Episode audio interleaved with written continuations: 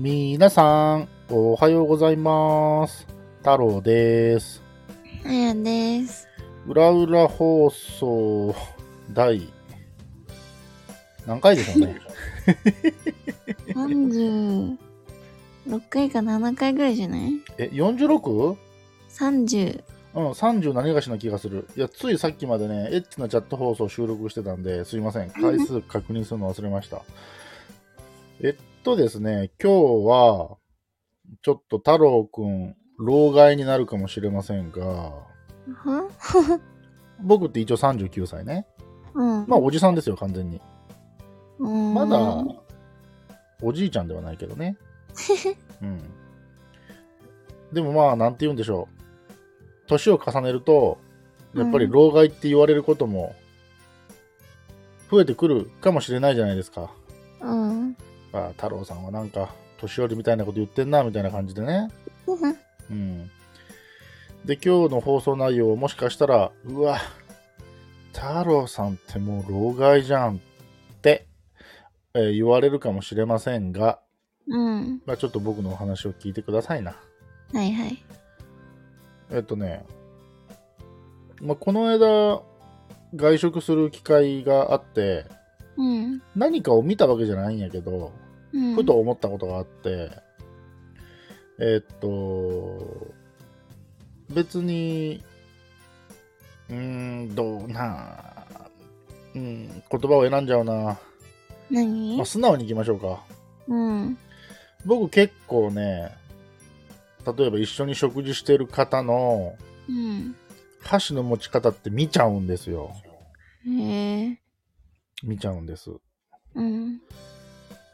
あのーまあなんていうんかな、結構その、年寄りの人とかはさ、うん。なんか箸をきれいに持ってとか、うん。まあ、そういうこと言う人もいるじゃないですか。うん。まあ、僕、その、自分のん子供じゃなければ、うん。周りの人がどんな箸の持ち方してようが、まあぶっちゃけ自分には関係ないので、それを直せとか、こういう風に持つんだぞとか、うん。言うつもりって全然ないんですよ。うん。ないんです。ただ、恥ずかしいかな。うちの親父もそこ意識する人で、まあ、その人に育てられたから多分僕もそうやって意識をしてるんだとは思うんですけど、でもどっちかっていうとうちの親父とかだとまだそこをこう、うーん、ゆったりするタイプかもしれない。何でもかんでも言うわけじゃないけどね。ん？あやちゃん？ん？いますか？いますよ。ああ、よかった。そう。で、あのーまあ、自分のね、箸の持ち方がうん。100点満点かって言われたら、うん、満点ではないかな、95点ぐらい。そうなの？うん。ではあるんですけど、あ第三者から見て、うわ、この人箸の使い方、へったくそなんだなーって思われるようなレベルではないとは思います。うん。うん。し、別にこういうことってこういう放送で言わなければ、うん。僕の心の中で留められて終わりな話なんですけども、うん。まあ、ネタの一環としてここで喋ってみようかなと思って今回喋っておりますが、うん。その箸の持ち方という点において、あやちゃんはどういうスタンスですか？どういうスタンス？例えば人の、うん、私も気にするんですとか、いや、全然気にしないんですとか。まあ、そんなに気になんないけど、うん、あまりにもひどい人ってたまにいるじゃん、なんか。いる。すごいのいる。うんそういう人は、うわーなんか、すごい持ち方してんなって思う。ああ、なるほどね。うん。なんか、その、まあ、意図的に下手くそに持つ人っていうのはないとは思うんですけど、うん。分かっちゃいるけど、今はいいかなって手を抜いてる人はいたりするのかなと思うんですよ。うんどういうことかっていうと、えーっと、先日テレビ見てて、こういうことがあったんですけど、うん。あの、芸人さんのノンスタイルの、えーっと、井上じゃなくて、石田さんの方いるじゃないですか。うん。背の高い方ね。うん。あの人が言ってたんですけど、あの、お茶碗あるじゃないですか。うん。もしくは味噌汁のお椀とか、うん。丼とか、ああいう形のものね。あれを持つときって、まあ、うん左利きであれば、えーっと、親指をお椀の縁に添えて、うん。えー下に手を、えー指を4本添える、親指以外の。うん。まあ、そういう持ち方が普通じゃないですか。うん。で、それが正しいって、石田さんも認識してるんですよ。ただ、もうなんて言うんだろう。あのー楽だからっていう理由で、うん。そういう持ち方をせずに、えーっと、例えばコップを持つ時の持ち方あるじゃないですか。うん。コップを持つような持ち方でお茶碗に手を添えて、親指だけ上から引っ掛けるような状態うん。で持つ時があるんですって。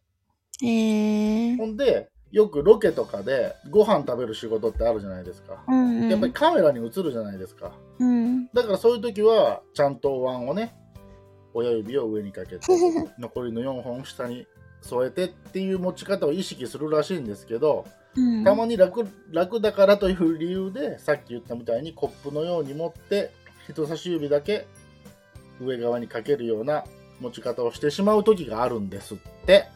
へー。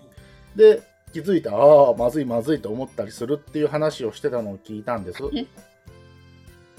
だから、こう、自分ではマナーの100点満点ではないとは分かってても、し、100点のことも自分はできるんだけど、でも手を抜いて80点のことをしてしまうっていうことはあったりすると思うんですね。